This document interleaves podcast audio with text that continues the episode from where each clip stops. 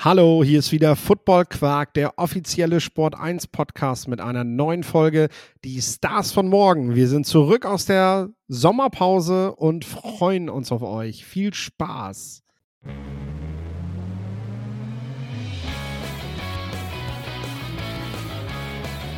Football Quark. Viel Inhalt. Wenig Masse.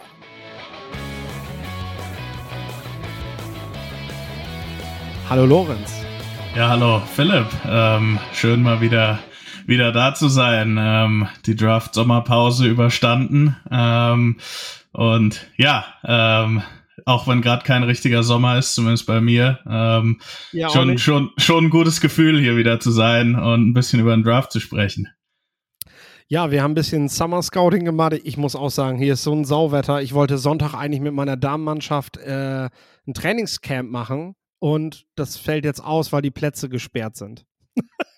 Anfang, Anfang August kann ich nicht auf den Rasenplatz gehen. Das ist, schon, das ist schon hart. Aber gut, was willst du machen? Dafür hatten wir, glaube ich, eine sehr aufregende Offseason. Das können wir beide mal erzählen hier bei dieser Gelegenheit. Äh, Lorenz, du bist jetzt in der European League of Football tätig. Ähm, Ja. Sag doch mal, was du da genau machst. Ja, genau. Ähm, ich arbeite mit der Frankfurt Galaxy. Also ich komme ja aus Hessen, wie die meisten oder viele von euch wissen. Ähm, und ähm, arbeite mit denen als, als Scout ähm, seit ungefähr Beginn der Saison. Ja, macht mir sehr großen Spaß. Der Andreas Renner, den auch viele Football-Fans in Deutschland oder eigentlich alle kennen müssten, ähm, der ist ja da jetzt Sportdirektor und der hatte mich angeschrieben und so ins, ins, ins Boot geholt. Und ja, wie gesagt, ich hatte gar keine richtige Offseason jetzt, ähm, dadurch, dass wir ja da gerade mitten in der Saison sind. Ähm, die Football-Quark-Hörer werden es wissen. Ähm, und genau, äh, wenn ihr, wenn ihr mal im Stadion seid oder so und mich seht, ähm, dann, dann, dann sagt, dann sagt gerne Hallo. Äh, ähm, doch, die Leute wissen, wie ich aussehe. Es ist ja auf dem, es ist ja auf dem, auf, auf dem Podcast-Cover drauf. Also, nee, macht mir großen Spaß und ähm, Philipp, du hast ja auch News, äh, wenn du die im, im, im, Podcast noch nicht erzählt hast. Oder erzähl doch mal von, von deiner Offseason. Ja, tatsächlich nicht. Also Dien Dienstagabend war es endlich spruchreif. Ich habe lange, lange hinhalten müssen. Ich bin lange hingehalten worden. Nein, es lag einfach an Formalia, die noch geregelt werden mussten. Und jetzt darf ich es endlich erzählen. Ich bin als Kommentatorin Assistent bei RTL äh, als Freiberufler quasi gebucht für jeden verdammten Sonntag. Das heißt, äh, ich werde zukünftig bei Stecko, Buschi und Schmiso ein bisschen mitplaudern. Das, davon werden die meisten nicht viel mitbekommen, weil das ist auf dem jeweiligen Ohr des Moderators. Ähm, aber ich versuche natürlich, äh, die, die drei Männer mit so viel Wissen wie möglich zu füllen, dass sie euch dadurch einen spannenden National Football League Abend äh, durchleiten können und hoffentlich nicht so viel Falsches sagen. ja, äh, das mache ich jetzt. Ich bereite auch die Spiele vor. Das heißt, ich sitze auch zu Hause und mache diese, diese, diese Skripts, die ähm, für die Spiele ähm, stehen. Äh, ja, Depth-Charts raussuchen natürlich, Vorlieben der Spielweise und so. Im Prinzip das, was ich früher auch schon immer ganz gerne für meine Bears gemacht habe. Ganz am Anfang mal Bear Down Germany und so. Ja, so, ich will nicht sagen, schließt sich der Kreis, weil es darf auch gerne noch weitergehen mit der Karriere. Ähm, aber es ist ganz schön, dass sich immer alles wieder aufeinander aufbaut, ne? Und das ist bei dir auch mit dem Scouting. Ähm, manchmal sehnt man sich schon so ein bisschen herbei, dass man auch mal wieder eine Offseason haben kann. Also es ist, ich weiß gar nicht mehr, wie, wie ihr armen Fans das eigentlich hinkriegt, äh, von Mitte Februar bis in den Spätsommer rein dann echt gar kein Football zu haben. Es sei denn, ihr geht dann mal zu ELF oder zu GFL. Äh, aber ich bin mittlerweile echt vollgepackt damit. Also ich hatte jetzt im Mai, musste ich mir wirklich schon mal ein paar Tage freischaufeln, damit ich, damit ich Zeit hatte. Äh, Ja, Ja. Ist, ist, ist doch super. Gibt ja eh nichts Besseres als Football. Also ich vermisse die alten Julis aus den letzten Jahren, wo gar nichts ging, überhaupt nicht. Ähm, muss ich ganz ehrlich sagen. Also ja, es, es, macht, es, es macht mir großen Spaß und ähm, kann auch dem einen oder anderen, vielleicht Football-Fan, der sonst nur in Anführungszeichen College Football, NFL verfolgt und hier den lo lokalen Football noch nicht so. Ähm, ist bestimmt irgendwo ein GFL oder ein ELF-Team in der Nähe. Ähm, geht, geht doch mal hin, schaut mal rein, wird viel guter Football gespielt. Ähm, und ja, genau, ähm, guckt euch an. Schockt auf jeden Fall. Ja, was haben wir heute mit euch vor? Wir haben natürlich neben unseren Jobs auch einfach mal ein bisschen gescoutet. Das heißt, wir haben uns mit der nächsten Draftklasse beschäftigt oder generell mit College-Spielern. Das passiert ein Stück weit auch automatisch, wenn man sich halt letztes Jahr mit der Draftklasse beschäftigt hat und ich sag mal zum Beispiel scoutest du einen Pass-Rusher für den Draft und ähm, ja, dann fällt ja automatisch ein Offensive Tackle, der in dem Matchup ist, halt mit ab, den man halt mitnimmt, von dem man auch schon mal so ein bisschen was notiert, wenn man halt ein paar Raps ziemlich cool fand von dem zum Beispiel und sagt, oh, der hat meinen, meinen Star Pass Rusher, den ich jetzt gerade scouten möchte, aber ganz schön gut im Schach gehalten in, in dem Spiel, dann äh, nehme ich das schon mal so mit, mache mir ein paar Notizen und äh, ja, gehe dann im Sommer nochmal noch mal ins Filmmaterial und äh, also was ich jetzt so mache, ist immer so, ich mache mal so Hausaufgabenzettel. Also am liebsten würde ich denen die, würde ich denen die Spieler ergeben, aber wahrscheinlich machen die Coaches das eh. Äh, für die Offseason. Das heißt, ich gucke praktisch, was hat der Spieler im letzten Jahr gemacht. Wo möchte ich, also wo sind bereits sehr gute Grundlagen und äh, das, was er dort zeigt, gefällt mir schon ganz gut. Was sind aber eben Dinge, die ich äh, im Laufe der kommenden Saison am besten schon in den ersten Wochen verbessert sehen möchte, damit ich sehe, dass er A seine Schwächen ausmacht und B an ihnen arbeitet. Äh, das sind nämlich wichtige Dinge auch im Hinblick darauf, dass ein NFL-Draft-Prospect halt auch in der NFL dann in den nächsten ein, zwei, drei Jahren nochmal diesen Schritt machen kann, von dem man immer gerne redet. Oder wie handhabst du das? Ja, genau. Also ich bin immer weniger Freund davon, so Sommer-Rankings zu machen. Also für mich habe ich, hab ich eher so eine, so eine grobe Einschätzung. Also manche Spieler, wir werden auch gleich über den einen oder anderen sprechen, die sind halt einfach Top Blue Chips jetzt schon. Ähm, aber auch bei, bei vielen, auch bei den Quarterbacks gibt's dann immer noch so Sachen, hey, das würde ich dieses Jahr gerne sehen. Ähm, manche spielen auch in einer anderen Offense und so weiter und so fort. Äh, man muss das Ganze ja immer ja auch, auch ein Stück weit als Entwicklung sehen. Also ich möchte jetzt im Sommer niemanden abschreiben. Ich möchte aber auch fast niemanden, also wie gesagt, außer den einen oder anderen, über den wir gleich sprechen, aber die müssen schon dann richtig, richtig gut sein ähm, zum zukünftigen First-Round-Pick krönen. Ähm, ja, genau wie du sagst. Also man schreibt so ein paar Sachen auf, die man sehen möchte. Man hat natürlich schon mal eine grobe Einschätzung. Natürlich hat man schon mal ähm, ein bisschen eine Meinung über den Spieler, aber da muss man dann auch aufpassen, dass man da nicht zu ja fest drin steckt, äh, weil dann dann dann dann kann es schwierig werden. Also wir haben es ja jedes Jahr gesehen, ob das Joe Burrow war auf, auf Quarterback oder auch auf vielen anderen Positionen. Äh, die Jungs sind, die Top-Spieler sind halt drei Jahre im College, andere vier und das ist ganz schön wenig. Und wenn man dann nur zwei Jahre nimmt, im ersten Jahr spielen die meisten eh nicht, ähm, dann ja, man lange Rede, kurzer Sinn, man muss im Sommer vorsichtig sein, da nicht zu viel, zu viel reinzureden und zu viel reinzuinterpretieren und sich schon eine zu arge Meinung zu machen, wo der Spieler dann im Draft endet, weil einfach noch eine ganze Saison zu spielen ist. Genau, ich habe es im Prinzip auch für Touchdown 24 so gemacht, dass ich immer die Top-Leute angeboten habe. Ähm, sie da so ein bisschen in so bestimmte, ja, ich nenne es vielleicht mal Tiers aufgeteilt habe, ne? Ähm, aber ich habe bewusst halt auch ein Ranking weggelassen und denke mir halt, hier geht es auch einfach darum, mal so ein bisschen so die Spieler kennenzulernen, mal ein bisschen zu hören oder auch eine, eine, eine, eine, eine Marschrichtung zu bekommen. Welche Positionen sind ganz gut besetzt oder welche spezielle Art von Spielern. Wenn wir zum Beispiel bei Wide Receivern sind, haben wir dieses Jahr eher die, die schnellen Speedstar, haben wir die, haben wir die großgewachsenen Red Zone Threads. Ne? Das ist halt, das ist spannend. Da wollen wir ein bisschen drüber reden und deswegen heute geht es um die Offense. Und wir starten jetzt einfach mal als erstes mit den Quarterbacks. Und ich weiß, wir haben im Vorfeld darüber gesprochen. Wir wollen jetzt zum einen so einen, so einen, ja, großen Namen präsentieren und äh, einen, den, ja, den vielleicht nicht alle so auf der Rechnung haben. Ich muss zugeben, da habe ich mich ein bisschen schwerer mitgetan. Ich weiß, du bist ja im NFLPA Collegiate Bowl. Wahrscheinlich hast du deine deine Listen schon wieder für deine, für deine Gruppen, wen man da fragen könnte. Und hoffst, dass der, dass er den Namen jetzt nicht zu sehr pusht, damit der am Ende auch beim Collegiate Bowl landet und nicht äh, bei dem höheren Bowl Game, beim Senior Bowl zum Beispiel.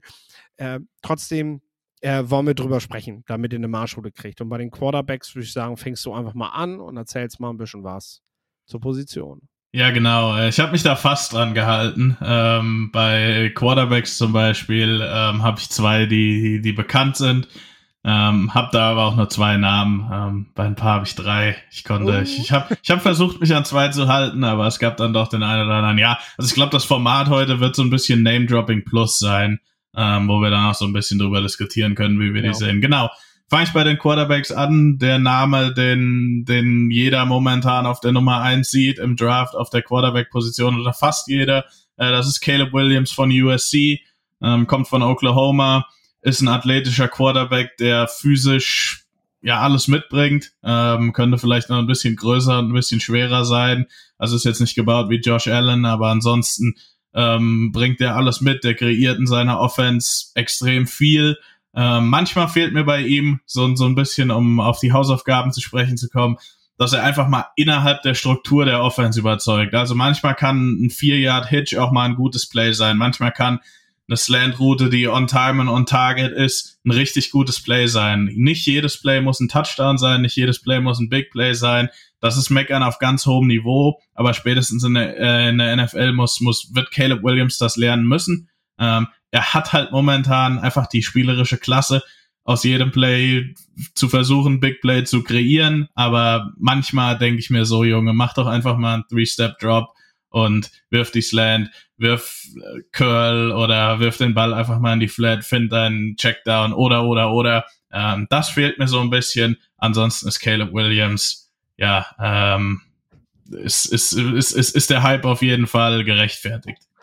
Zwei, drei Sätze hatten wir, glaube ich, vorher gesagt. Ja, genau. Also es waren jetzt 20 bis 30.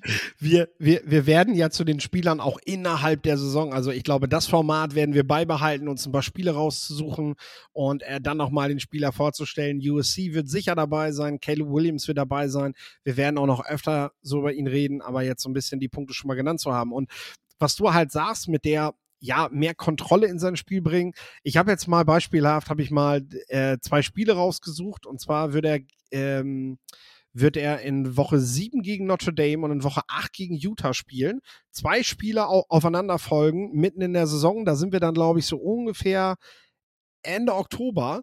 Äh, und ich glaube, die werden sehr kritisch sein für, ihn, weil ich, ich behaupte mal, gegen zwei solcher Gegner, gerade mit ihren Defenses, kann er nicht einfach ballen. Das äh, haben, wir, haben wir auch spätestens als es Richtung Pac-12-Meisterschaft und sowas ging gesehen. Es gibt Teams, gegen die kann er so nicht spielen und das sind eben das sind eben gerade Mannschaften nach diesem Kaliber, äh, wo wir, wo wir das eventuell begutachten können. Ähm, ja, wen habe ich tatsächlich noch so auf dem Zettel neben Caleb Williams? Äh, ich glaube, eine Überraschung letztes Jahr, über den wir uns im Vorfeld, ja, ich will nicht sagen lustig gemacht haben, aber schon so ein bisschen so, so, ja, so richtig konnten wir mit ihm nichts anfangen, weil Bo Nix hat in Auburn halt wirklich immer sehr durchwachsen gespielt. Aber, und jetzt, wenn man sich halt mal sein Tape vom letzten Jahr ansieht, mit Verstand und eben nicht einfach nur mal ein, zwei Spiele gesehen hat von den Ducks, auch von der Westküste, äh, dann siehst du, ja, der hat sich gemacht, ne? Completion Rate um 10 Punkte gesteigert auf 72 Prozent, für fast 1300 Passing Yards mehr geworfen, 29 Touchdowns, 7 Interceptions. Also alleine die Statline sagt dir gerade, das ist kein unkontrollierter Quarterback mehr, der total wechselhaft spielt. Ne? Und ähm, ich gebe zu, im Deep Passing bleibt er mir weiterhin einfach kein guter Quarterback. Ähm, ich glaube auch tatsächlich über die Jahre, die er jetzt schon gespielt hat, dass da gar nicht mehr so viel geht. Aber du siehst eben gleichzeitig führen die Ducks gerade einen Weg auf, wie so ein Quarterback eben funktionieren kann, auch in der National Football League. Denn ähm, es gibt Quarterbacks, die du ab Runde 2 draftest, die, ähm, ja, um die du halt während des Rookie-Contracts herumbaust. Und äh, Bonix kann eventuell in den nächsten Wochen, äh, in, in, den, in dieser Saison zeigen, dass er ein solcher Quarterback sein kann. Wie gesagt, ich sehe ihn nicht nach der Größe von einem Caleb Williams und dass er halt in diese Riege noch reinrutschen kann. Ähm, ich denke aber, dass er so ein B-Plus-Quarterback werden kann, äh, wenn er das bestätigt, was er letztes Jahr gezeigt hat.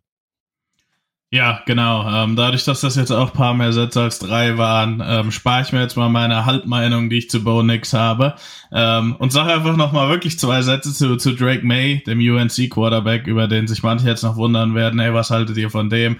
Ähm, für mich hat Drake May das Potenzial, richtig gut zu werden. Potenziell so gut, vielleicht auch sogar ein besseres Prospect als Caleb Williams. So weit will ich jetzt noch nicht gehen. Ich freue mich einfach über ihn in einer neuen Offense, in einer anderen Offense, in einer Offense, die mehr Konzepte spielt ähm, wie er sie auch in, in der NFL sehen wird. Das ist momentan halt einfach noch nicht der Fall auf dem 2022er Tape. Und deswegen habe ich große Hoffnung für, für Drake May. Ähm, aber genau, ich ähm, ja, habe da sehr viele Hoffnungen halt in die neue Offense. Mhm. Da füge ich auch nichts hinzu. Lass uns zu den Running Backs kommen, wenn du keinen Quarterback mehr gerade hast. Bei den Running Backs ähm, beginne ich jetzt einfach mal mit Trevayan Henderson von den Ohio State Buckeyes. Äh, das, ist ein, das ist ein sehr spezielles Prospekt, weil mit 1,78 Körpergröße unter 100 Kilo ist er einfach ein Running Back, der so ein bisschen, ja, der einfach nicht so die Maße hat, wenn es überhaupt klassische Maße von einem Running Back gibt. Ne? Ähm, er ist so ein bisschen so eine, so eine, ja, so eine laufende Kanonenkugel, äh, die so, ja, durch seine Körpergröße, durch seinen sehr tiefen äh, Schwerpunkt. Äh, du kannst ihn deshalb, wenn, wenn du ihn als Nummer eins sehen möchtest in diesem Jahrgang, kannst du ihn nicht mit Bijan Robinson zum Beispiel vergleichen aus dem letzten Jahr. Der einfach, der einfach, der hatte die Maße, der hatte die Physis, der hatte den Speed, der hatte die Beweglichkeit, der hatte einfach alles. Und das, ja, da sind wir jetzt im Prinzip auch bei der Running Back Klasse äh, wenn wir sie bewerten wollen und sagen wollen, na, was gibt sie denn her dieses Jahr, dann würde ich sagen, du hast wieder einen guten Pool an Running Backs, vor allem aus der Big Ten hast du eine ganze Menge guter Leute. Ähm, aber du hast nicht diesen Spitzenvertreter. Aktuell zumindest nicht, wie B. John Robinson. Und ich wäre überrascht, wenn, ja, wenn sich da am Ende noch jemand hervortut. Ähm, ich denke, Henderson der eben äh, ja ein sehr shifty Running Back ist, äh, der auch als Receiver funktionieren kann, ist ein sehr interessantes Prospect für die National Football League. Ja, genau. Ähm, da du über den Ohio State Running Back ähm, gesprochen hast, spreche ich jetzt über einen der beiden Michigan Running Backs. Auch Ohio State hat, hat, hat zwei Prospects. Ähm, ich möchte kurz ein paar Sätze über Blake zu, zu Blake Corum sagen. Ähm, und die beiden haben tatsächlich was, was gemeinsam. Also Blake Corum hat sich zum Ende der letzten Saison verletzt. Travion Henderson hat viel der letzten Saison ähm, mit Verletzungen äh, wegen einer Verletzung verpasst. Auch Blake Corum ähm, kommt, also sie kommen beide von einer Verletzung zurück. Ähm, Blake Corum auch bisschen undersized, bringt aber für mich auch viel mit, was ein Starting Running Back braucht. Also ich, ich finde seine Instinkte richtig gut. Ähm, der kann mit Power laufen, kann, hat aber auch diese Make You Miss Ability. Also einfach Defender aussteigen zu lassen, äh, finde ihn deswegen, ja, ich sehe ihn als zukünftigen Starter mit dem kleinen Sternchen ähm, oder dem, dem, dem, dem Zusatz, dass man halt sehen muss, wie es mit der Verletzung aussieht ähm, und wie einfach seine Langlebigkeit ist. Genau, ich denke, Michigan tut gut daran, auch ihn mal so ein bisschen mehr im Receiving Game zu testen. Da hat er wenig gezeigt, aber was er gezeigt hat, hat Hoffnung auf mehr gemacht was ich immer spannend finde. Wir haben gute Big Ten Running Backs und gleichzeitig haben wir eben auch Big Ten Defenses, die ähm, ja, die einem Running Back erlauben, dass du, also die, die uns erlauben, ein ziemlich gutes Bild von einem Running Back zu kriegen. Also äh, das gefällt mir daran tatsächlich. Du hast halt Spiele wie gegen Minnesota, Penn State, gegen die Ohio State, gegen Michigan selber, Wisconsin, wo du, wo du halt echt erstmal deinen Mann stehen musst und eben auch später vielleicht bei kälterem Wetter. Also da bekommen die Teams der National Football League ein sehr gutes Bild von den Running Backs. Hast du noch einen mehr auf dem Zettel oder? Ja, genau. Ähm, ganz kurz noch äh, Raheem Sanders äh, von, von Arkansas wäre mein zweiter gewesen. Der ist ein absoluter Bruiser. Das war einfach das Running Back Tape, was mir am meisten Spaß gemacht hat dieses Jahr. Ähm, läuft auch in der 22er Saison. Das war als Freshman immer noch so ein bisschen das Problem. Seine Instinkte, seine Vision war nicht top. Das ist alles besser geworden. Hat für mich das Zeug dazu, der erste Running Back vom Board zu sein. Aber wie ich ja eben schon gesagt habe, es ist, es ist noch eine ganze Saison zu spielen. Ähm, und außerdem hat er einen richtig guten Spitznamen, den, den nennen den nämlich alle Rocket Sanders und nicht nur Raheem Sanders. Rocket Sanders. Ja, äh, bei wem wir, glaube ich, aber schon ein ziemlich klares Bild geben können, äh, das ist der nächste Wide Receiver auf unserem Zettel. Ähm, vielleicht weil es ist jetzt der Fairness halber, darfst du noch mal wieder anfangen, auch wenn du eh schon ein bisschen mehr erzählt hast. Ähm, von welchem Wide Receiver reden wir da, von dem wir bereits ein relativ klares Bild haben? Ja, genau, von Marvin Harrison Jr., ähm, auch Ohio State. Ähm, Hype is real bei ihm. Er ist ein absoluter Blue Chip ähm, Prospect. Ich habe keine großen Fragezeichen an ihn. Er hat die Größe, Athletik. Er kann Routes laufen. Er gewinnt am Catchpoint. Er ist auch nach dem Catch für einen Spieler mit seinem Bild gut. Ähm, vielleicht das, das kompletteste Prospect momentan im ganzen Draft und jemanden, über den ich mir ja, keine großen Gedanken mache. Also den braucht man nicht zu überdenken. Nee, tatsächlich nicht. Also, das ist ein Wide Receiver vom Format. Hier müssen wir tatsächlich, ich glaube, hier führen wir im Laufe der Saison, wie gesagt, auch immer daran gemessen, dass es keine Verletzungen gibt, die das, die das, die das Ganze verkomplizieren. Ich glaube, bei Marvin Harrison haben wir eher eine Diskussion, ob es lohnenswert ist, einen Wide Receiver an, an 1 zu draften oder ob Marvin Harrison der beste Spieler der Draftklasse ist, ergo nach dem ersten Quarterback dann geholt werden sollte. Ähm, ich glaube, das wird eher die Diskussion sein, die wir bei Marvin Harrison Jr. führen. Äh, bewusst lasse ich jetzt mal den nächsten Buckeyes Wide Receiver aus und gehe auf einen Wide Receiver von der Uni, ja, die nicht erst seit Jama Chase und Justin Jefferson bekannt dafür ist, dass sie gute Prospects auf dieser Position hervorbringt. Ähm, das ist Malik Neighbors, Nabas, Neighbors, würde ich mal sagen, ne? Von ja, der Louisiana Neighbors. State. Äh, 1,83 groß, wiegt 88 Kilo, hat im letzten Jahr 21 Miss Tackles geschafft. Äh, allein damit hat er, hat er über 200 Yards nach dem Catch äh, erzielt. Das ist eine Zahl, die kann man sich mal, die kann man sich mal notieren. Äh, das zeigt nämlich auch, was der Junge verdammt gut kann. Insgesamt kommt er bei 72 Receptions, aber trotzdem auf über 1000 Yards als athletischer, quirliger Roadrunner. Also das ist so ein Spieler, der der kann mir in einer Saison im Zusammenspiel mit Jaden Daniels zeigen, dass es wert ist, eben ein First Rounder zu sein. Also, dass er es wert ist, ein Ex-Receiver zu sein, der, der Big Slot, der verschiedene Rollen spielen kann, ähm, den ich in der heutigen National Football League eben haben will. Ähm, weil du hast jetzt schon mal die Tausender Saison und Zahlen sind halt auch nicht unwichtig. Du hast die Miss Tackles, du hast die Yards nach dem Catch. Ähm, jetzt ja, möchte ich ganz gerne sehen, dass er, dass er das weiterhin bestätigt und äh, zukünftig dieser besondere Receiver sein kann. Ja, und wenn wir schon bei Yards nach dem Catch sprechen, äh, dann möchte ich über Malachi Corley äh, von der Western Kentucky ähm, sprechen. Der hat letztes Jahr, glaube ich, College Football in Receiving Yards angeführt.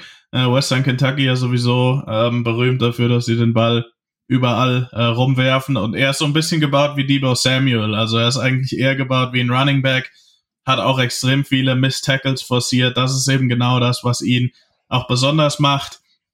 Und für diese Offenses, die auch von diesem, ja, aus der Shanahan-Schule kommen, die alle so ein bisschen nach ihrem äh, Debo Samuel Light suchen, ähm, wird Malachi Corley auch, auch interessant sein. Äh, und dazu noch, ich habe ja einen, einen Kumpel bei Western Kentucky, der meinte, also dieses Jahr haben sich schon alle NFL-Teams viele mehrfach angemeldet, ähm, um da zu kommen, auch mit durchaus nicht nur mit den Area Scouts, sondern auch noch mit höheren Tieren in den Scouting-Staffs. Also Western Kentucky ist auch, wenn es mal im Fernsehen läuft, dieses Jahr ähm, was, was für Draft-Fans sehr interessant sein wird, ein Team. Gute Information. So sind wir es von dir gewohnt. um, ähm, bei den Titans haben wir wieder einen richtig, richtig starken Receiving Tight End dabei. Also, ich sag mal, nach Kyle Pitts, der nächste, über den wir reden, der da wirklich in diese, in diese Top-Riege reinstoßen kann. Ähm, ja, dem ich sogar zutraue, dass er, dass er noch ein besserer Tight End noch ein besseres Prospect sein kann. Er ist halt mit 104 Kilogramm Körpergewicht momentan eher auf der leichteren Garde zu Hause unter den Tight Ends. Ähm, ließ aber eigentlich nie einen Zweifel daran, dass er zumindest auf College-Level auch blocken kann und dass er es zumindest in der NFL, sag ich mal, wenn er bei einem Runplay mit auf dem Platz bleibt und er steht inline, dass du ihn da zumindest, zumindest gebrauchen kannst, dass er vielleicht ins zweite Level vorgehen kann, ne? Ähm, dass du das von ihm eben kriegst. Aber wenn du halt siehst, was die mit ihm in Georgia anstellen, also Plays, die du normalerweise mit so einem, mit mit Wide Receiver wie KJ Hamler oder so, so einen kleinen, schnellen Queerligen machst, die spielen die bei den Bulldogs mit Brock Bowers. Und ich glaube, damit ist eigentlich schon alles gesagt darüber, wie athletisch dieser junge Mann ist im Verhältnis zu allen anderen College-Spielern und das in der SEC, in der stärksten, stärksten der fünf Conferences, äh, wo du sagen musst, okay, äh, das ist auf jeden Fall so zu übertragen in die National Football League und äh, macht Angst tatsächlich, was so ein, was so ein Spieler in Zukunft äh, schaffen kann da in dieser Liga. Gleichzeitig wissen wir auch, dass es die Teams dürstet nach solchen speziellen Mismatch-Waffen. Was wiederum bedeutet, Brock Bowers könnte halt echt ein, ja, sehr, sehr spannendes Prospekt für den nächsten Draft sein, wo man halt nicht weiß, so, buh, ist das jemand, der Top 10 geht? Ist das jemand, bei dem wir sagen, nee, ist aber doch einfach nur ein Receiving Tight End, der nur eine Rolle spielt und den ich nicht so früh draften will? Also, das wird, glaube ich, die Evaluation, wenn es um Brock Bowers geht, in diesem Jahr sein. Momentan würde ich sagen, würde ich ihn, würde ich ihn ziemlich schnell nehmen.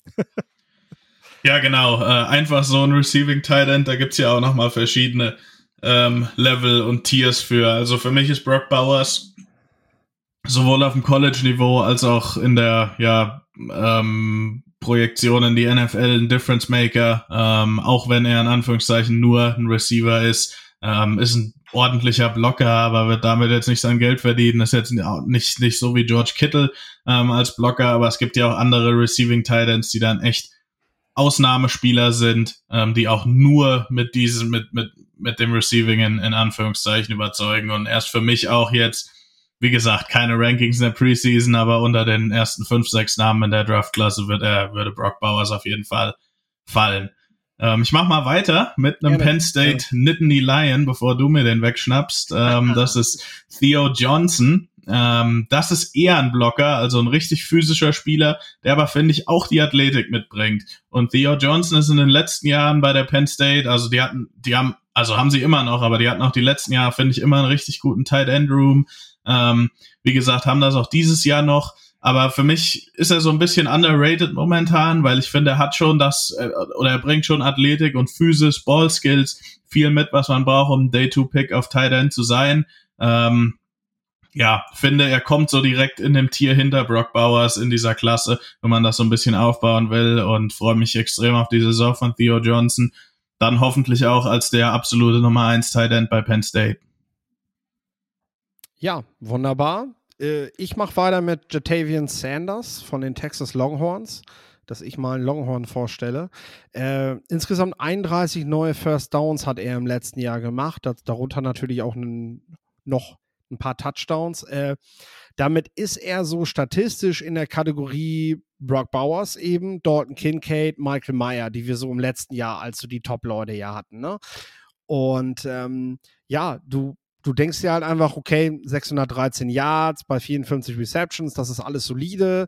Da möchtest du ein Zusammenspiel mit Quinn Ewers, der sich ja klar sehr schnell im Trainingcamp durchgesetzt hat, in, in den Spring Practices durchgesetzt hat. Bei den Longhorns möchtest du dieses Jahr im Zusammenspiel eben noch mehr sehen.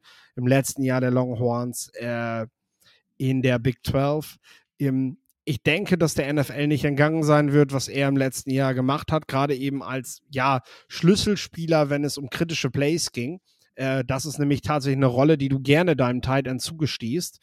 Äh, und ähm, wenn er das, wenn er darüber hinaus in diesem Jahr ausbauen kann, dass er eben nicht nur die Schlüsselrolle in kritischen Plays sein kann, sondern auch generell ähm, den Ball übers Feld bewegt als äh, ja vielleicht wichtigster Receiver des Teams, ähm, dann ist das sicherlich nochmal ein Pfund mehr.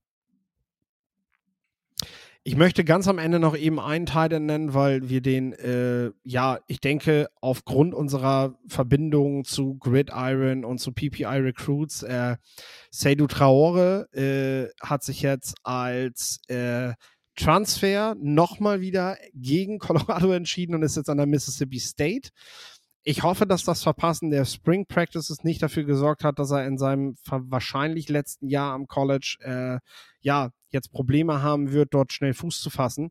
Es wäre für ihn ganz wichtig. Er ist auf jeden Fall sehr athletisch und ein Spieler, den wir als, ich glaube, aus Großbritannien kommt er, ne? Ja, ähm, London, soweit genau, ich weiß. Den äh, sollten wir aus äh, ja, aus Homegrown-Sicht, sage ich mal, sollten wir den mit auf dem Zettel haben. Seydou Traore äh, von der Mississippi State. Ja, definitiv auch ein guter Fit in dieser Offense, die eigentlich so keinen Tight End benutzt. Also Selu Traore ist ein Tight End slash Wide Receiver. Sehr guter Athlet, ähm, der aber schon auch die Größe mitbringt. Ähm, sehr interessanter Spieler. Ich hoffe, er spielt viel. Er spielt ähm, oft in der Saison, bekommt viele Targets, ähm, hat auf jeden Fall alles Talent ähm, der Welt, um auch ein Draft-Pick und vielleicht auch ein recht hohes äh, zu werden. Ja, ähm, ich mache jetzt einfach mal die Transition, kommen wir zu den Offensive Tackle. Da habe ich nämlich, da wird es nämlich eine Diskussion geben, die sich zumindest vielleicht hier im, im, im Podcast vorziehen wird. Ich habe nämlich tatsächlich schon eine Meinung, wer der beste Tackle ähm, in dieser Draft Class ist. Und das ist nicht Olomoyava Fashanu, ähm, den ich hoffentlich richtig ausgesprochen habe, sondern für mich ist das momentan ziemlich deutlich Joe Alt. Und das hat nichts mit Fashanu zu tun. Ich möchte eigentlich eher darüber sprechen, wie gut Joe Alt ist. Ähm, weil Philipp lacht, ich weiß nicht warum. Ähm, ähm, aber Joe, Joe Alt, ja, ähm, kurz, kurz als Hintergrund. Der kam als Tight End aus der High School, ähm, kam zu Notre Dame, hat im Prinzip als Freshman ab dem zweiten Spiel jedes Spiel auf Left Tackle gemacht, war oder ist technisch so gut, das habe ich seit Jahren nicht mehr von einem Tackle Prospect gesehen, dass er wirklich so technisch überragend ist, ähm, bringt athletisch in Sachen Größe sowieso alles mit. Ähm, finde Joe Alt ist, ist, ist so ein bisschen, es gibt so andere Typen in dieser O-Line-Klasse, wo ich auch gleich noch einen oder zwei ansprechen werde. Ähm, es, es, es, es gibt ja so dieses Meme mit der Mystery Box, so eine Mystery Box, die könnte alles sein. Und so ist das so ein bisschen bei den anderen Tackeln, die auch alle richtig gut sind. Es ist eine super Tackle-Klasse. Ich denke mir dann immer so, ja, ähm, die Mystery Box könnte alles sein, sie könnte sogar Joe Alt sein, oder man hat halt einfach Joe Alt, der jetzt schon technisch, vor allem in Pass Protection, einfach so überragend ist. Ähm, und für mich, ja, äh, einer der besten Tackle Prospects der letzten Jahre. Also ich finde Joe, Joe Alt absolut, absolut top. Äh, ich sag dir, warum ich gelacht habe. Ähm, ich, weil ich, weil ich halt beide, beide quasi im, im selben Zug nennen möchte. Fasciano, weil er einfach der athletische Left Tackle ist, äh, dieser Draftklasse, der einfach äh, nochmal einen sehr, sehr hohen Entwicklungshorizont hat und, und praktisch keine Lücken in seinem Tape hat. Ähm, du findest hier maximal so ein bisschen was im Handeinsatz, wo so ein bisschen ja noch, noch beim Timing gearbeitet werden kann und beim Placement. Das sind aber, das sind Dinge, die du, die du eigentlich relativ schnell auf die Kette kriegst. So, ne? Und deswegen Fashanu auf jeden Fall ein Spieler, den du ganz oben einordnen musst. Und ja, Joe Alt tatsächlich, äh, du siehst halt, also das, was ich von ihm gesehen habe, du siehst keine Lücken. Der ist einfach, ja. der ist so komplett, der ist so kontrolliert in seinen Raps. Äh, klar, das ist nicht der nächste Trent Williams, da brauchen wir nicht drüber reden, weil der ist, äh, in meinen Augen hat er halt nicht diese, diese, diese Spritzigkeit, eines, eines Left Tackles, wie bestimmte äh, Zone Defenses, äh, Zone Blocking Schemes das vielleicht verlangen, ne? Aber du hast halt keine Lücken in seinem Tape und willst, willst ihn auf Left Tackle haben. Also äh, Joe Alt, äh, für mich ein Prospect, was, was noch nicht die Wertschätzung bekommt, die es verdient. Und äh, deswegen habe ich gelacht, weil ich das ganz witzig finde, dass wir ja, wie, wie so oft, wenn es um Offensive Linemen geht, äh, nicht weit auseinander sind mit unserer Meinung. Äh, ja. Ganz, Zwei ganz dumme ein Gedanke werden jetzt manche sagen, ähm, aber ja, das freut das mich auch, dass wir dann da kein großes Konfliktpotenzial erstmal haben, weil ich da schon so die ein oder anderen Meinungen auf Twitter gesehen habe, wo ich mir gedacht habe, oh nee, Leute, also da sehen wir Joe Alt doch ganz anders. Ich sehe ihn teilweise in der zweiten Runde oder so. Ja.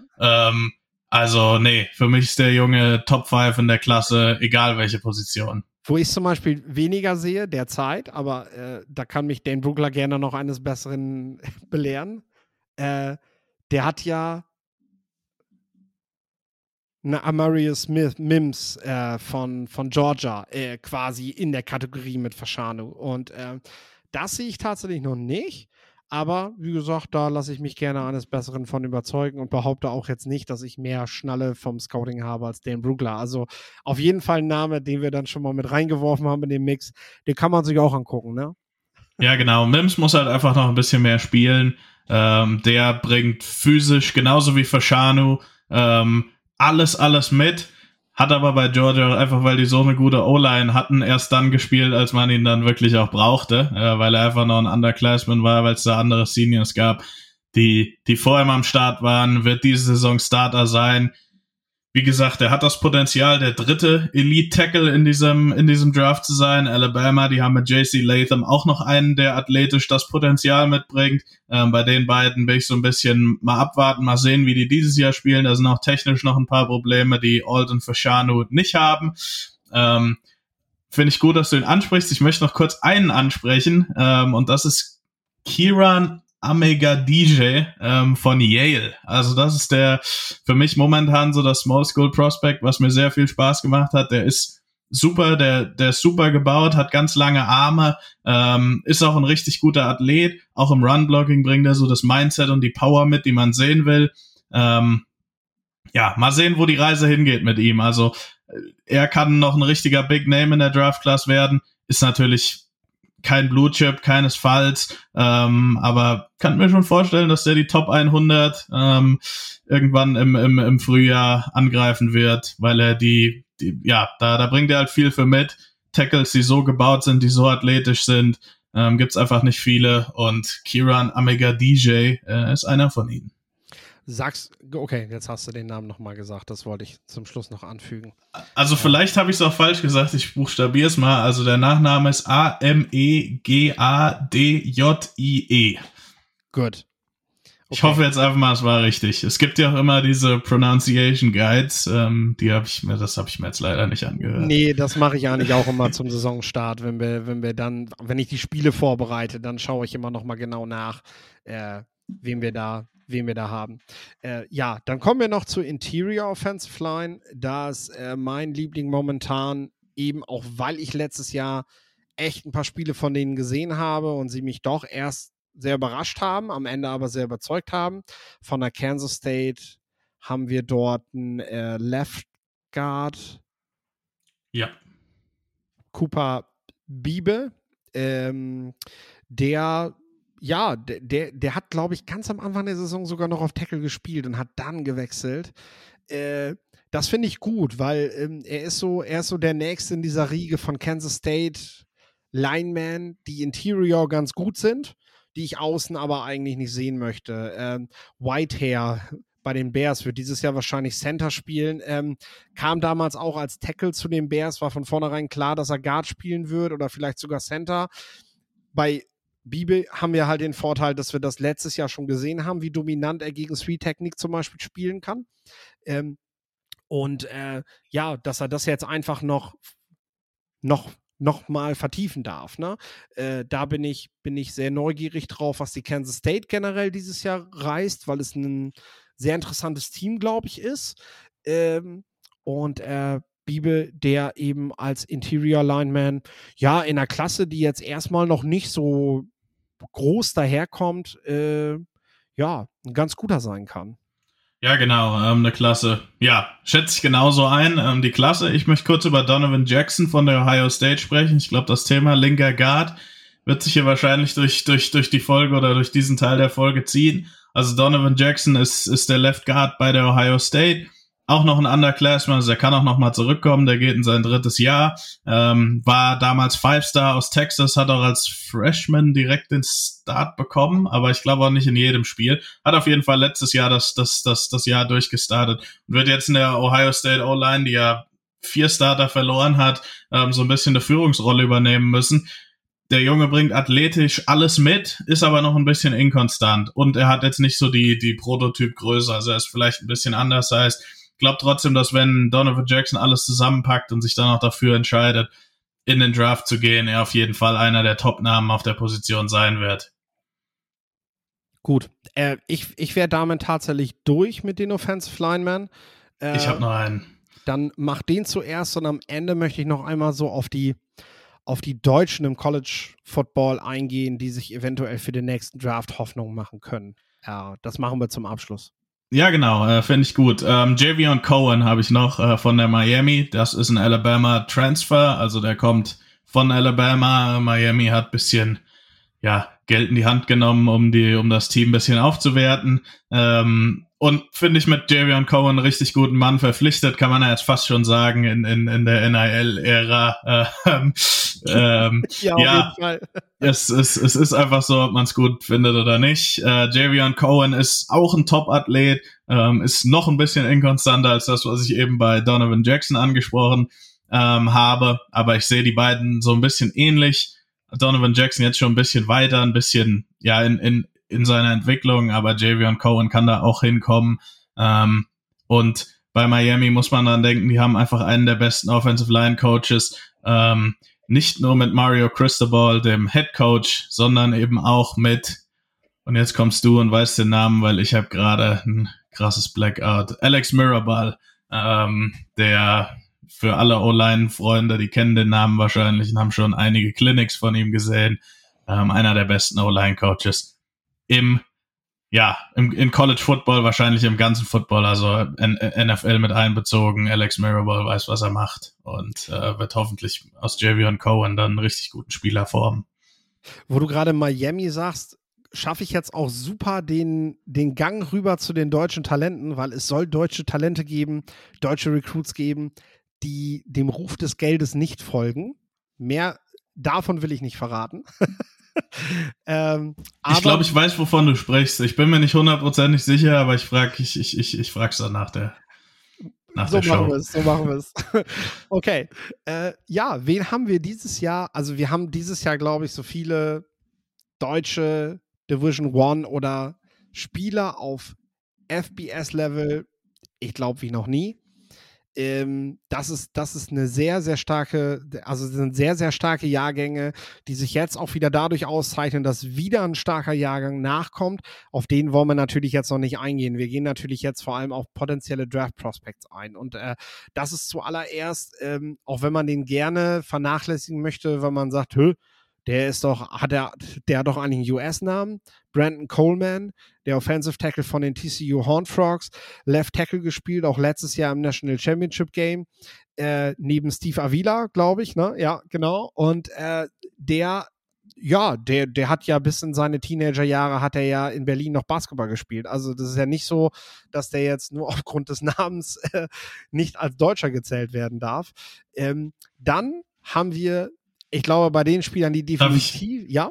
Darf ich zu, zu, zu Brandon Coleman ganz kurz ähm, reingrätschen? Ähm, Brandon Coleman ist tatsächlich, also der, der, der hat ähm, bei den Spring Grades, da habe ich glaube ich ja letztes Jahr schon drüber gesprochen, die NFL hat zwei Services, die heißen Blesto und NFS, die bewerten im Frühjahr, während alle anderen Coaches sich noch mit dem Draft beschäftigen. Das sind zumeist junge Scouts, die sich schon mal die nächste ähm, Draftklasse anschauen und da hat Brandon Coleman super abgeschnitten. Ähm, ich denke mal, Teams werden ihn auf Guard sehen ähm, oder manche, äh, aber da war seine, da war seine Note richtig, richtig hoch. Das muss jetzt nichts, also das, das muss jetzt auch nicht zu viel sagen, aber falls jetzt der ein oder andere sagt, ey, die nennen den nur, weil der Deutscher ist, also der ist wirklich legit ein NFL Draft Prospect und die NFL sieht das auch so. Also Brandon Coleman macht auf jeden Fall einen super Job für die für die Horn Frogs. Ich muss mir ihn aber noch mal äh, ein bisschen detaillierter angucken. Ich habe schon so ein bisschen was von ihm gesehen, ähm, aber ja, die Spring Grade macht auf jeden Fall Hoffnung. Ja, Wer auf jeden Fall auch eigentlich schon seit Jahren sich einen Namen gemacht hat, obwohl er gar nicht viel gespielt hat, ist Julius Weltschow, der das auf die Athletics Freaks List von Bruce Feldman ge geschafft hat. Ähm, sogar relativ weit oben. Und äh, Welschow hat jetzt entschieden, im Winter von Michigan zu den Charlotte 49ers zu wechseln, äh, was natürlich von der Karriere her erstmal ein Downgrade ist. Charlotte gibt ihm aber die Möglichkeit, wirklich jetzt mal konstant zu spielen. Und das braucht er letztendlich auch, weil er ist immer noch aufgrund des athletischen Profils ein sehr interessantes Prospekt für die NFL. Die beschäftigen sich mit dem zweifellos und die werden auch genau hingucken, was er da jetzt in Charlotte zusammenspielt, weil das ist natürlich nur Option als Defensive End, Schrägstrich Linebacker, der irgendwo der irgendwo vielleicht auch über Special Teams seinen Weg finden kann, weil er echt sau schnell ist und, und, und äh, dementsprechend, ähm, ja, kann man ihm dann nur wünschen, dass er fit bleibt, dass er diese Gelegenheit nutzt. Auf dem aktuellen Depth Chart ist er auf jeden Fall als Starter gelistet. Und äh, ja, müssen wir Jahr halt auch mal Charlotte gucken, damit wir Julius sehen. Es ist aber immer noch FBS-Level. Also es ist immer noch höchstes College-Level. Wir reden hier immer noch von den besten 130 College-Teams, die es gibt wo er jetzt spielt. Also das ist nicht irgendwo jetzt Division 3 und ähm, der hat sich da komplett verabschiedet. Äh, ja, genau. Also, also Char Charlotte sowieso. Ähm, die sind der American ähm, Conference. Das ist von den Group of Five Conferences meiner Meinung nach jetzt im nächsten Jahr die beste. Ähm, die haben richtig gute Teams.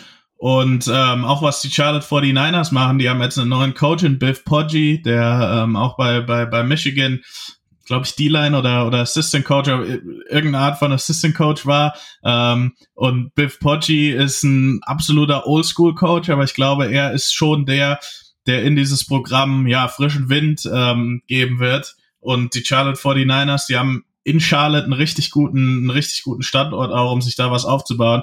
Und ich finde die Wahl persönlich richtig gut, weil äh, Welchow wird immer noch, wie du schon sagst, ähm, gegen sehr gute Gegner spielen in der American Conference und oder American Athletic Conference heißt sie sogar.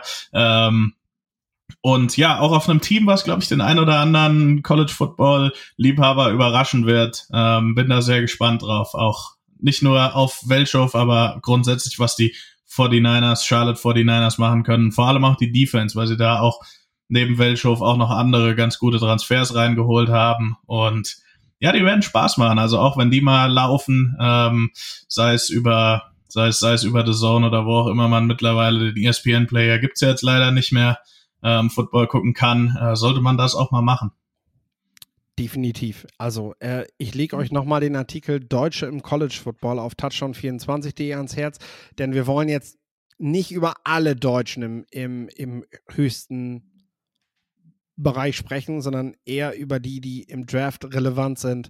Ähm, also wenn ihr euch da durchklicken wollt, wer, wer da noch so rumläuft, wer vielleicht an eurer Lieblingsschule gerade ist, von dem ihr noch gar nichts wusstet, ähm, Schaut da mal nach, da sind echt ein paar Namen dabei, die auch jetzt wirklich erst in ihrem ersten, zweiten Jahr sind, die aber trotzdem schon Spielanteile kriegen können und welche Hoffnungen die sich dann eben auch langfristig machen können. Also Deutsche im College Football auf touchdown24.de. Äh, Tight Ends haben wir eigentlich noch zwei, Roberto Miranda und äh, Maximilian Mang. Bei beiden glaube ich, dass sie noch ein Jahr länger am College bleiben.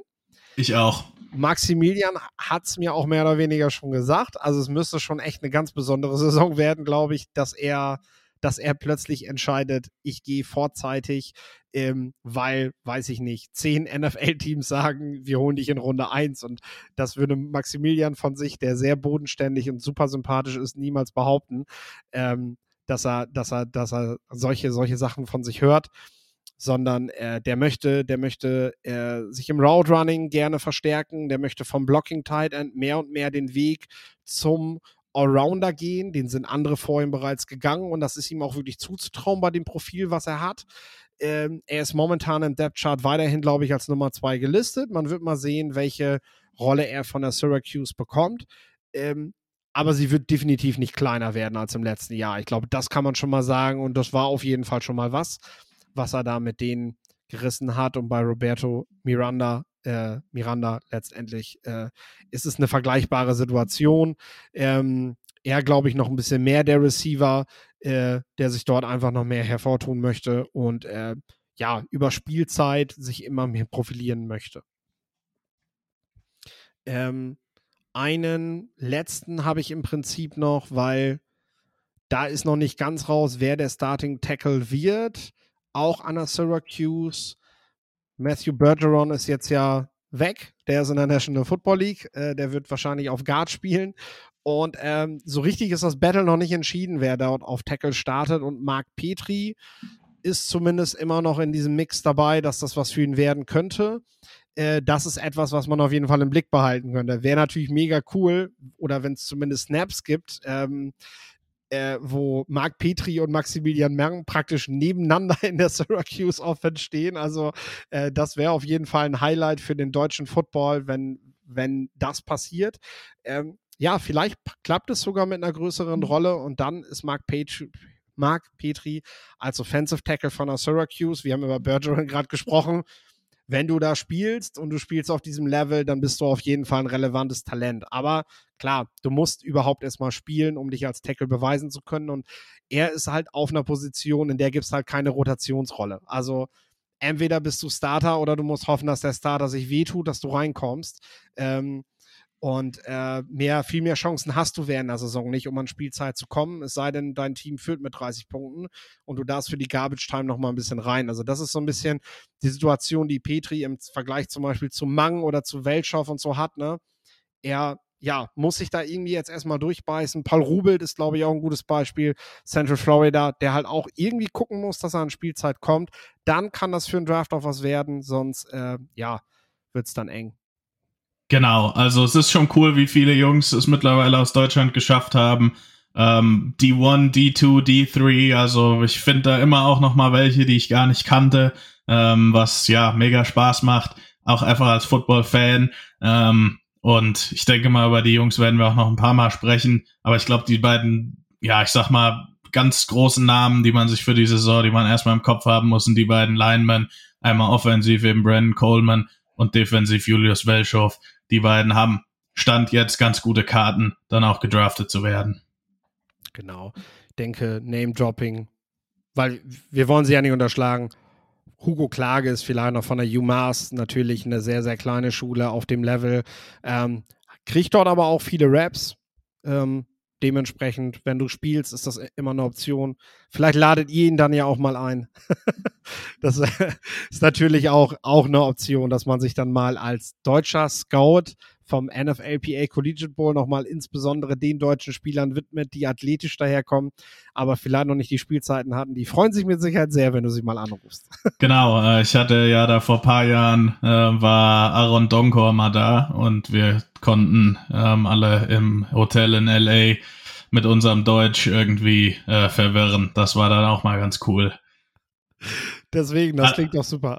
Allerdings war, war, war Aaron ja in Sachen Panini oder NFLPA oder was da gerade war, da und nicht als Spieler. Also auf den Deutschen, der dann wirklich als Spieler teilnimmt, warten wir noch. Aber sind wir natürlich dran. Wollte ich gerade sagen, das kann ja noch kommen. Okay, wir haben euch auf jeden Fall äh, jetzt bei den Deutschen haben wir natürlich auch schon die Defense mit drin gehabt. Ähm, da werden wir nächste Woche nochmal näher drauf eingehen. Dann werden wir euch die Defender der nächsten Draftklasse vorstellen, ein bisschen darüber plaudern, wie die Qualitäten dort verteilt sind, welche Gruppen uns besonders Hoffnung machen. Ähm, alles natürlich noch nicht so heiß gegessen, wie es gekocht wird gerade, also ganz locker. Ähm, das geht einfach nur darum, Rundumschlag zu machen, so über die Jahrgänge. Wir wissen noch nicht mal, wer überhaupt alles deklärt und was alles noch in so einer langen, langen Saison passiert. Es soll einmal ein bisschen Vorfreude darauf machen, was ja dann bald Ende August auch live abgeht. Ähm, vielleicht informieren wir euch auch noch über ja, ich weiß gar nicht, ob es überhaupt legale Wege gibt, College Football in Deutschland gerade zu sehen. Äh, deswegen weiß ich auch nicht, wie wir euch darüber informieren sollen, aber es gibt sicherlich Mittel und Wege. Legale nur noch, wenn man ähm, das stattliche Geld für den Monatspass bei The Zone hinlegt. Oder die, die, die haben es doch noch. Oder ja, haben die stimmt, auch kein College Football mehr? Das ist halt die Frage nur, wie viele Spiele zeigen sie letztendlich Ja. ne, dafür, was man bezahlt. Ist das natürlich dann als reiner College-Fan, ist das natürlich ein Brett, aber klar, kann man Nein. machen. Ich denke, ProSimax wird auch noch, wird auch noch ein paar College-Spiele zeigen. Äh, vielleicht weiten sie das sogar noch aus, haben wir bisher noch nichts von gehört. Ähm, ja, und ich Und- sag und- mal, Und wenn nicht, kennen wir ja einen jetzt bei RTL, der das Projekt da auch vielleicht ein bisschen vorantreiben kann. dass wir das Kein- kein Druck. Ja. Kein Druck, ähm, aber genau, Du, vielleicht moderieren wir beide das ja mal. bin dabei. Ich habe mir schon einen Anzug gekauft. Das, das, das weiß der Philipp, hat er, hat er auch schon gehört. Ähm, ich, ich, ich, ich, ich bin heiß. Ja, ich tatsächlich auch. Ich bin gespannt, was die nächsten Monate so alles für uns bringen. Sie bringen uns auf jeden Fall eine Menge Podcast-Folgen, die wir euch bereitstellen, auf die wir uns freuen, dass wir das mit euch gemeinsam in die nächste College-Saison starten können und mit euch das ja feiern und zelebrieren können, äh, weil dieser Sport ist geil und vor allem auch der College-Football in ganz besonderem Maße. Ähm, ja, ich beende jetzt an dieser Stelle den Podcast. Ich verabschiede mich. Äh, Wir hören uns, glaube ich, im Laufe der Woche nochmal in anderen Folgen auf Football Quark. Lorenz hört ihr nicht mehr, deswegen kriegt er jetzt das letzte Wort. Ja, äh, was soll ich dem noch hinzufügen? Wir sind wieder da. Äh, College Football ist zurück bei Football Quark. Hat mir heute schon wieder mega Spaß gemacht. Ich freue mich schon auf nächste Woche. Hoffentlich ist das bei euch auch so und bis dann.